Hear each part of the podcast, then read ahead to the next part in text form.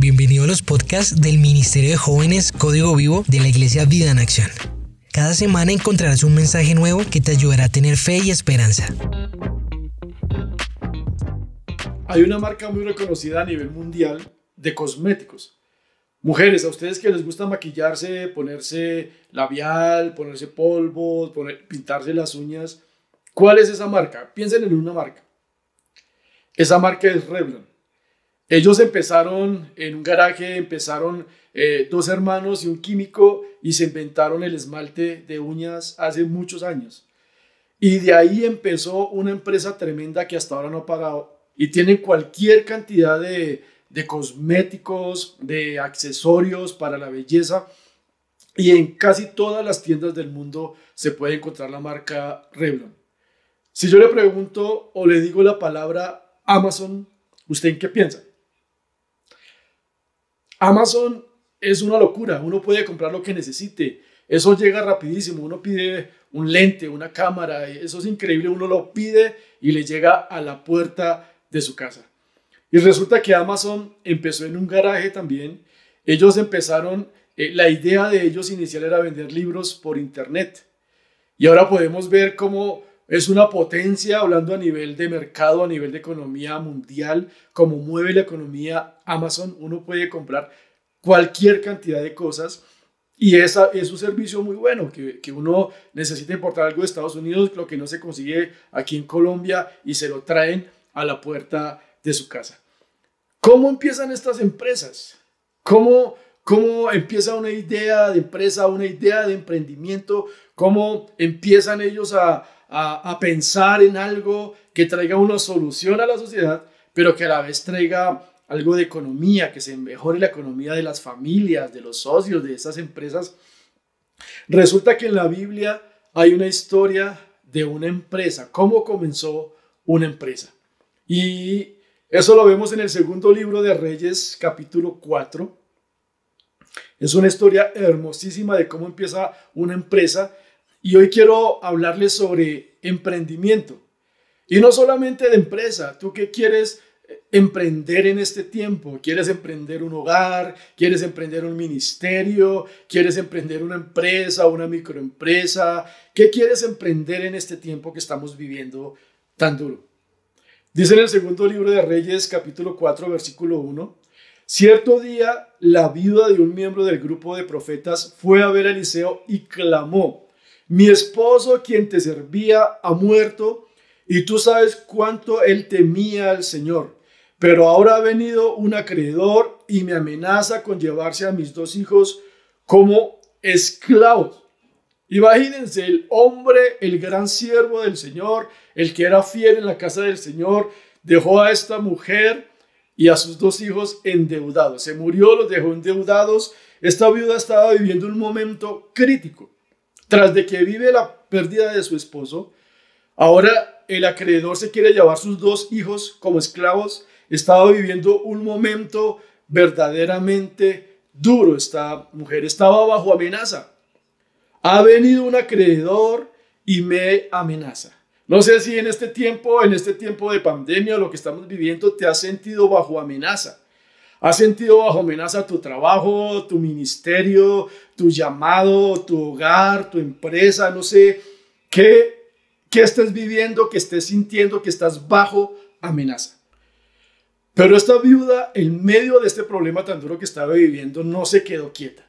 No se quedó en su casa esperando a morirse, que se muriera ella, que se murieran sus hijos ella no se quedó solo llorando la muerte de su esposo allá en luto, estaba viviendo un momento duro en su vida con su familia, con sus hijos, pero ella no se quedó quieta. Dice que fue a buscar al siervo de Dios, fue a buscar ayuda con, con el profeta, ella no fue a, ayudar, a buscar ayuda con cualquiera.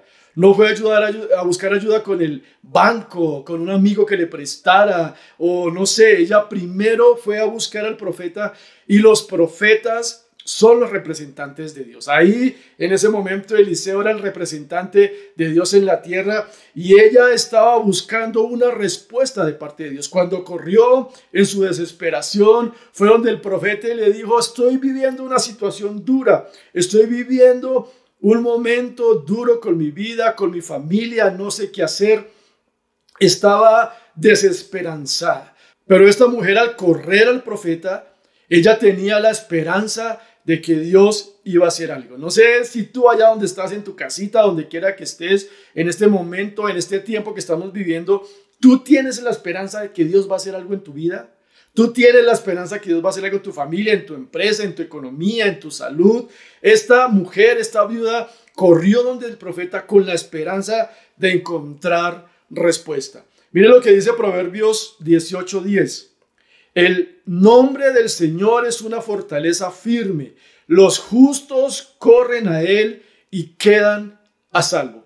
Esta mujer, esta viuda, corrió al mejor sitio que pudo haber corrido. Corrió donde Dios buscando respuesta, diciéndole, Dios, tú tienes respuesta para mí, háblame por medio de este profeta. Y el profeta le pregunta, ¿qué tienes? Y esta mujer estaba tan triste, estaba tan endeudada, no tenía absolutamente nada. Supuestamente, según ella, no tenía nada. Ahí en el versículo 2, ¿cómo puedo ayudarte? Ahí empezó el hombre de Dios a preguntarle a ver si, si esta mujer se iba a mover, si iba a hacer algo que tenía en la casa. Estaba empezando a gestarse un milagro. ¿Cómo puedo ayudarte? preguntó Eliseo. Dime, ¿qué tienes en tu casa? No tengo nada, solo un frasco de aceite de oliva, contestó ella. Y dijo, no tengo nada, estoy en la ruina, estoy vaciada. Yo tengo un frasco de oliva en este momento. Este es un frasco de aceite de oliva extra virgen. Mire tan bonito, el tarro está, está muy bonito. Esto es lo que tenía la viuda. Puede que sea un poco más grande, un poco más pequeño, pero ella en su casa solo tenía un frasco de oliva. Imagínense, tenía deudas y las deudas eran bastante grandes porque el acreedor los iba a llevar a un solo hijo, se los iba a llevar los dos. Estaban endeudados, estaban en la bancarrota, estaban fracasados, no tenían nada, tenía solo un frasco de oliva. Mire, lo voy a mostrar aquí en esta cámara. Ahora lo muestro en esta. Tenía solo esto para sobrevivir ella, para sobrevivir sus hijos. ¿Cuál es tu frasco de oliva? Tú puedes decir en este momento no tengo nada. Estoy vaciado, estoy pelado, no voy a salir adelante, soy un fracaso, estoy en la quiebra. ¿Cuál es tu frasco de oliva en este momento? Pueden ser unos pocos ahorros. Pueden ser tus talentos. ¿Qué talentos te ha dado Dios? Eres bueno para dibujar. No sé, eres bueno para, para hablar con las personas. Eres bueno para hacer videos. Eres bueno para hacer arepas. Tu frasco de oliva puede ser que sabes hacer arepas muy buenas. Una idea, tienes una idea hace rato que te ha hablado el Señor, está rondando en tu cabeza una idea. Tu frasco de oliva, de aceite de oliva, puede ser que ahora hablas otro idioma. Puede ser que estés vendiendo por revistas, que, que tu trabajo sea que estás vendiendo por revistas en este momento.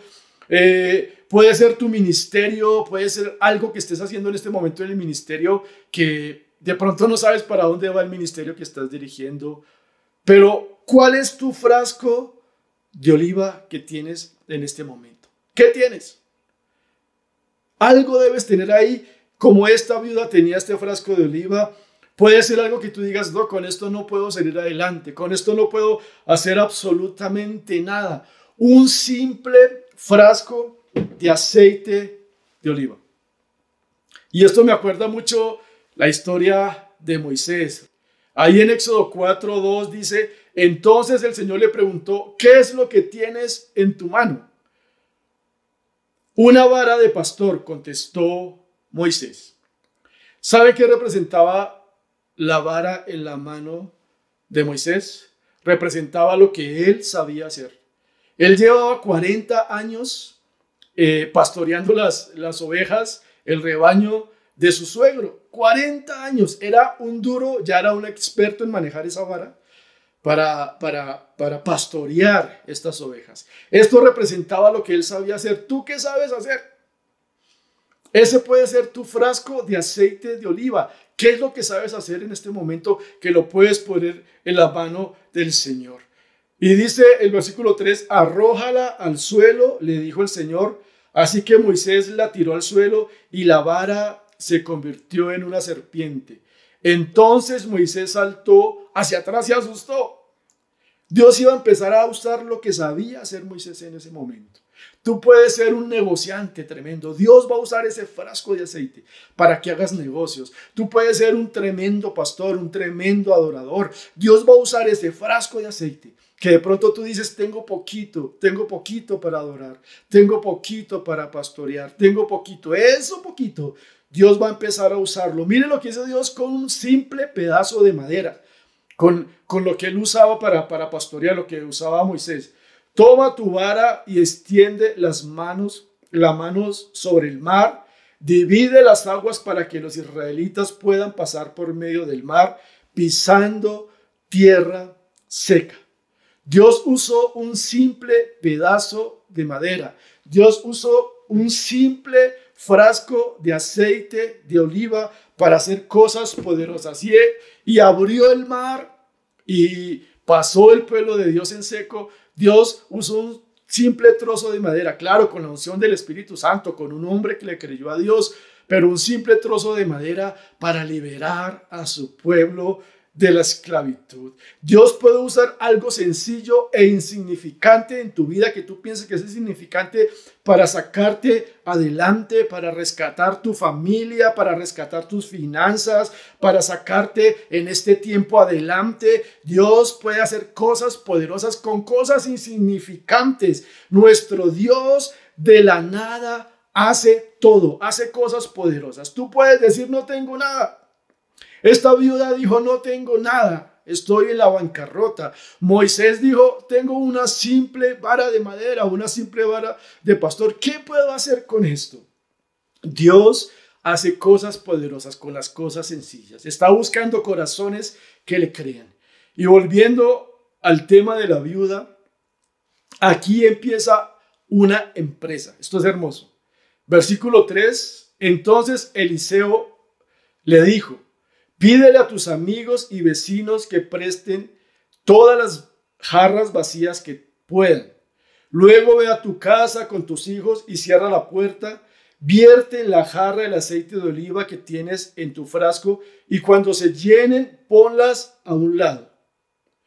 Dios, por medio del profeta, empezó a traer ánimo, empezó a traer esperanza, Después de que esta viuda no tenía nada que hacer, estaba en su casa esperando que se llevaran sus hijos, empezó a haber movimiento en esa casa. Empezó a levantarse una empresa, empezó a, a, levantarse un sueño de Dios en esa empresa y ya empezó a moverse, empezó a hacer algo, empezó a trabajar. Empezó Dios por medio del profeta a traer ánimo a esta familia, a estos hijos, a esta familia. Aquí había solo una palabra.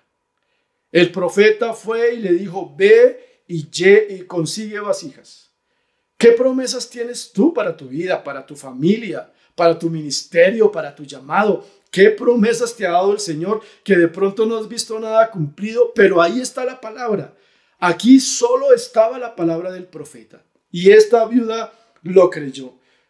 Hay una enfermedad peor que el COVID y es la desesperanza y es la falta de fe que Dios no va a hacer nada en este tiempo, que voy a fracasar, que me voy a arruinar. Esto es peor que el COVID. Pero cuando nos levantamos a creerle al Señor, Dios hace cosas poderosas. Aquí esta mujer le creyó la palabra al Señor y por favor recuerda el momento de las promesas que Dios te ha dado las promesas que Dios ha dado para tu ministerio, las promesas que Dios ha dado para tu universidad, para tu nivel académico, las que ha dado para tu hogar, para tu empresa, para tu microempresa. ¿Qué promesas te ha dado el Señor? Y si no tienes promesas, lee la palabra, porque Dios te va a dar promesas. Pero también había una oportunidad para esta viuda y para, para tus hijos. Ellos debían aprovechar esa oportunidad en este momento. Dice Eclesiastés 9:11 observé algo más bajo el sol. Mire esto tan hermoso. El corredor más veloz no siempre gana la carrera y el guerrero más fuerte no siempre gana la batalla. Los sabios a veces pasan hambre. Los habilidosos no necesariamente son ricos. Y los bien instruidos no siempre tienen éxito en la vida. Todo depende de la suerte, de estar en el lugar correcto, en el momento oportuno. Cuando estamos conectados con Dios, cuando estamos conectados con el Espíritu Santo, Él nos lleva al momento, al lugar correcto, al momento oportuno. Cuando estamos conectados, dice la palabra, que el Espíritu Santo nos guiará a toda verdad. Y a veces pensamos que el Espíritu Santo solo nos guía para las cosas de la iglesia, pero el Espíritu Santo nos guía para hacer negocios, para levantar empresa, para estudiar, para buscar esposa. Dice que Debemos estar en el lugar, en el momento correcto, en el momento oportuno. Y el Espíritu Santo nos lleva ya. El Espíritu Santo nos hace tener citas divinas. Esta semana a mí me pasó un milagro extraordinario. No se los voy a contar porque alargaría la prédica, pero me pasó un milagro extraordinario. Dios me conectó con una persona, pude hacer un negocio y gloria al Señor, algo que más allá de lo que yo me imaginaba. Dios, el Espíritu Santo, nos va a poner en el momento preciso, en el momento adecuado. Pero esta viuda tenía que estar conectada con Dios. Lo que hizo, se conectó con Dios por medio del profeta y estaba en el lugar que era. Era su oportunidad. Pero además de que era su oportunidad, el profeta le dijo, muévase, mijita, hay que hacer algo.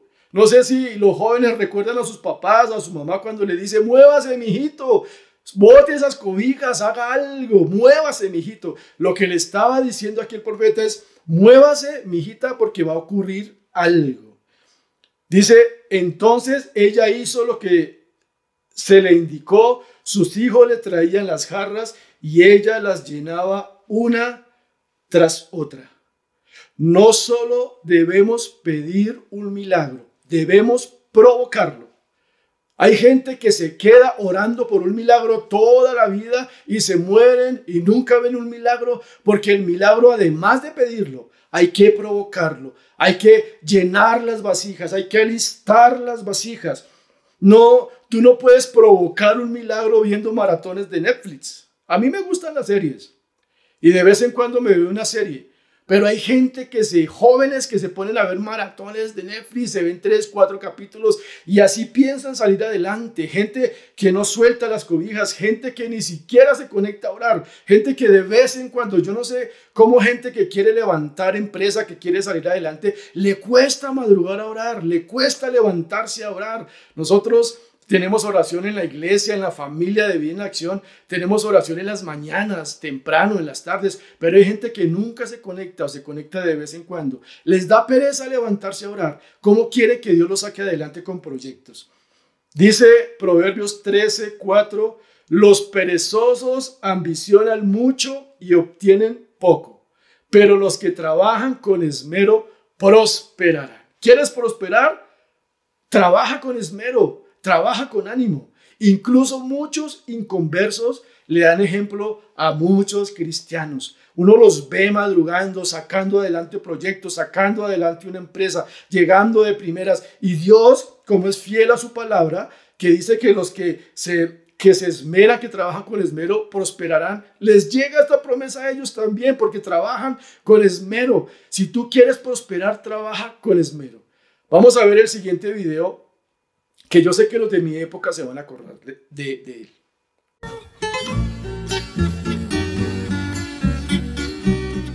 Celio. ¿Qué? Celio, ¿a usted no le da pena? ¿Pena de qué? Que su mujer con siete meses de embarazo y allá labrando la tierrita de sol a sol. Pero no ve que no hay más asadones. Pero si ayer cuando estábamos haciendo la siesta yo vi uno como de mango azul. Pero no ve que es el que está usando mi abuelita.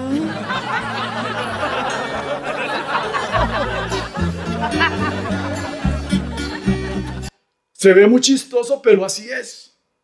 Suelta esas cobijas en el nombre de Jesús. Suelta esa presa y saquemos adelante este país. Saquemos adelante nuestra familia. Saquemos adelante un ministerio. Alista las vasijas. ¿Saben qué pasa cuando no alistamos las vasijas? Cuando no somos proactivos, cuando no nos movemos.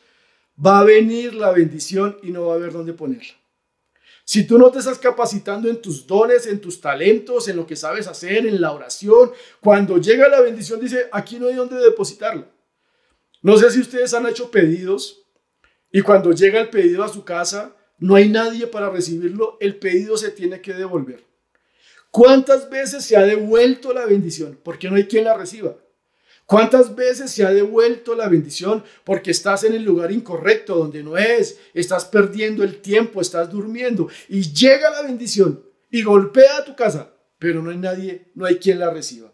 Hay que ser diligentes, hay que alistar las vasijas, porque Dios, aún en medio de este tiempo, Dios se sigue moviendo. Ese trabajo que de pronto lo ves insignificante, de pronto eh, esas tareas de la casa, no sé qué estés haciendo que de pronto lo ves insignificante, esa orden que te da tu mamá, tu papá, Dios va a usar esto para, para promoverte, para usarte. Eso que estás haciendo son las vasijas, estás alistando las vasijas para que venga la bendición. Y esta empresa prosperó. Esta mujer, esta vida, sus hijos se pusieron las pilas, recobraron ánimo. Y dice ahí en el versículo 6, pronto todas las jarras estaban llenas hasta el borde. Tráeme otra jarra, le dijo a uno de sus hijos. Ya no hay más, le dijo, le respondió. Al instante el aceite de oliva dejó de fluir. ¿Se acuerdan de este frasquito de oliva? Este frasquito de oliva se convirtió en muchos frascos de oliva, en una bendición que no paraba. Ese frasquito de oliva es insignificante, eso insignificante que tú piensas que es insignificante, se va a volver en tu bendición, en tu prosperidad. Cuando ella le contó al hombre de Dios lo que había sucedido, él le dijo, ahora vende el aceite de oliva y paga tus deudas tú y tus hijos y pueden vivir de lo que sobre. Imagínense, el, el profeta le dijo, pague todas las deudas y vivan el resto de la vida con eso. ¿Se imaginan? Yo creo que se levantó en ese tiempo una empresa. ¿Cómo sería el nombre de esa empresa? Sería Viuda e Hijos SAS o VH limitada. No sé, llevamos aceite de oliva a domicilio a todo Israel. No, no sé qué, se inventó esta familia, pero imagínense esta empresa, esta empresa en las manos de Dios, cómo Dios empezó a traer provisión por una familia que le creyó, por una familia que se movió, que dejó la pereza, que le dijo, Señor, aquí estamos a tu disposición. Estamos en la ruina, en la bancarrota, pero tenemos la esperanza de que tú vas a hacer algo. Estamos viviendo un nuevo normal con el mismo Dios. Para nosotros es un nuevo normal. Para nosotros las cosas han cambiado, pero Dios es el mismo ayer, hoy y por los siglos. Dios sigue siendo igual y Dios se sigue moviendo de la misma manera. Dios sigue trayendo provisión. El poder de Dios está a nuestra disposición. La provisión de Dios está a nuestra disposición. A Él no lo domina un virus. A nosotros sí nos asusta y nos da cosa contagiarnos y todas esas cosas, pero a Dios no lo domina eso. Él sigue siendo el soberano, el todopoderoso. Dios quiere que emprendamos cosas con fe, proyectos con fe. No proyectos locos ahí que quiero hacer cosas locas, no, proyectos con la dirección, con la unción, con el mover del Espíritu Santo.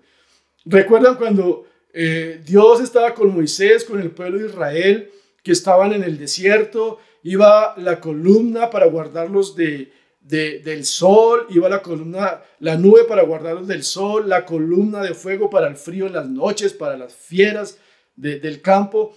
Y ellos iban siguiendo a, donde iba la columna, a donde iba la nube, iban ellos. Pero con la generación de Josué fue diferente. Con la generación, con Josué, a donde iba Josué, ahí iba Dios. Lo que emprendía Josué, ahí iba Dios. Y lo dice Josué 1.7. Solamente esfuérzate y sé muy valiente para cuidar de hacer conforme a toda la ley que mi siervo Moisés te mandó.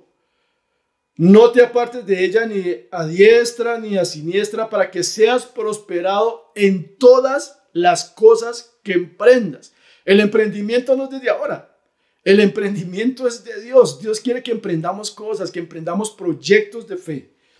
Nunca se apartará de tu boca este libro de la ley, sino que de día y de noche meditarás en él para que guardes y hagas conforme a todo lo que en él está escrito, porque entonces harás prosperar tu camino y todo te saldrá bien. Mira que te mando que te esfuerces y seas valiente, no temas ni desmayes, porque Jehová, tu Dios, estará contigo a donde quiera que tú vayas. A donde quiera que tú vayas, yo voy a ir contigo. Lo que le estaba diciendo Dios aquí a, Josué es que primero que, que guardara la palabra del Señor. Y cuando guardamos la palabra del Señor, ella no nos deja extraviar. Lámpara es a mis pies tu palabra y lumbrera mi camino. Ella no nos va a dejar tomar decisiones locas, decisiones que no sean de la voluntad del Señor. Pero Dios le, le estaba diciendo aquí a Josué, ¿qué quieres hacer? ¿Qué quieres emprender? ¿Qué quieres conquistar? Y lo que tú quieras hacer, yo voy a ir contigo. Yo voy a ir contigo. ¿Qué quieres emprender tú en este tiempo? ¿Qué quieres hacer? ¿Qué quieres hacer de la mano del Señor? ¿Qué quieres hacer con tu familia? ¿Qué quieres hacer con tu empresa, con tu economía, con los proyectos? Dice el Salmo 1.1, que es uno de mis salmos preferidos, el, el Salmo 1. Dice, qué alegría para los que no siguen el consejo de malos, ni andan con pecadores, ni se juntan con burlones, sino que se deleitan en la ley del Señor, meditando en ella de día y de noche. Son como árboles, árboles plantados a la orilla de un río que siempre dan fruto en su tiempo, sus hojas nunca se marchitan y prosperan en todo lo que hacen. ¿Tú quieres prosperar en todo lo que haces? Busca primero la presencia del Señor. Deleítate en su palabra. Aquí dice que nos deleitemos en la palabra del Señor. Y vamos a dar fruto en todo tiempo. Con pandemia, sin pandemia, vamos a dar fruto en todo tiempo porque nos deleitamos en Dios. Esta mujer, esta viuda, esta empresa tan poderosa, yo creo que esa, esa empresa de esta viuda era el Amazon de ese tiempo, no sé, fue tan próspera porque creyó una palabra, creyó en Dios, creyó en las promesas del Señor. Nuestro Dios es bueno. Tenemos que romper ese paradigma, esa estructura que pensamos que Dios está enojado todo el tiempo con nosotros, que Dios está listo para castigarnos. La misericordia, la gracia del Señor se derrama todos los días en nuestra vida. ¿Cómo es esa gracia tan escandalosa que envió a su Hijo a morir por nosotros que no lo merecíamos. No merecía que Jesucristo muriera por nosotros, pero lo envió. El que no escatimonia a su propio Hijo, sino que lo entregó por todos nosotros, ¿cómo no nos dará juntamente con Él todas las cosas? Y muchas cosas van a llegar a nuestra vida sin siquiera buscarlas. Esforcémonos en lo que nos podemos esforzar, que Dios va a mandar el resto. Dios nos quiere bendecir. Hay una mentira que ahora está vendiendo el enemigo de que eh, eh, primero se habla del tal evangelio de la prosperidad y, y, ya uno no puede hablar de prosperidad en las prédicas porque esto es el evangelio de prosperidad.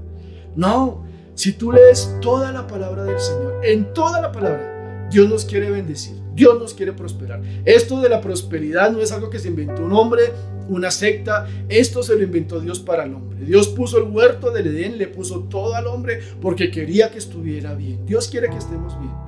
Pero cuando estamos conectados con Él, cuando vivimos en santidad, cuando nos deleitamos en su palabra, todo lo que hagamos prosperará. Seremos como árboles plantados. Yo no sé si tú, si tú puedes declararlo ya con tu familia, si tú puedes declararlo sobre tu vida. Soy como árbol plantado junto a corrientes de agua que doy fruto a tiempo y mi hoja no cae y todo lo que emprenda va a prosperar en el nombre de Jesús. Todo lo que emprenda, esta microempresa, estas empanaditas que voy a vender, serán las mejores empanadas del mundo. Estas arepitas, estas comidas rápidas, esta microempresa, los productos que estés vendiendo, serán los mejores del mundo. Lo que estoy emprendiendo, mi carrera, seré el mejor estudiante de mi salón, porque prosperarás en todo lo que emprendas, dice la palabra del Señor. No tengamos miedo. Alineémonos con Dios porque Él nos va a dar todo lo necesario para salir adelante. Señor, gracias por las familias tan hermosas que están ahí conectadas. Gracias por esos jóvenes tan hermosos que están conectados. Hoy los bendigo en el nombre de Jesús. Hoy te pido, Espíritu Santo, que pongas en ellos el querer como el hacer. Y que se levanten grandes proyectos de Dios con estas familias. Que se levanten grandes proyectos de Dios en tiempo de crisis, en tiempo de pandemia. Que se levanten grandes proyectos de Dios con estas familias. Los bendigo. Bendigo a los microempresarios. Bendigo a los empresarios. Bendigo a los que tienen una idea para, para hacer algún producto. Bendigo, Señor, a las familias que nos están escuchando porque seremos bendecidos para bendecir a miles de personas en este tiempo. Las familias de vida en acción serán bendecidas para bendecir a miles de familias en este tiempo, Señor. Y gracias por tus proyectos. Dile, Señor, ayúdame a estar en el lugar correcto, en el lugar adecuado, en el momento oportuno y ayúdame a aprovechar las oportunidades que tú tienes para mí. Ayúdame a moverme. Perdóname, Señor, si he sido perezoso, si no he sido diligente, si no he listado las vasijas, papá. Perdóname en el nombre de Jesús y declaro bendición, prosperidad, santidad sobre cada familia. Y si tú no conoces al Señor Jesús, si tú dices, quiero conocer a ese Jesús que envió a su Hijo a morir por mí, Quiero que repitas esta oración y que recibas al Señor Jesús hoy en tu corazón. Dile, Señor Jesús, te pido perdón por todos mis pecados. Cierra ahí tus ojitos. Te pido perdón por todos mis pecados. Reconozco que he estado apartado de ti, que he hecho lo malo delante de tus ojos. Hoy reconozco eso, papá, pero Hoy te pido perdón por todos mis pecados. Reconozco que Jesucristo murió en la cruz del Calvario por mí. Y hoy me arrepiento de todos mis pecados y te recibo en mi corazón como mi Dios y mi Salvador. En el nombre de Jesús. Amén.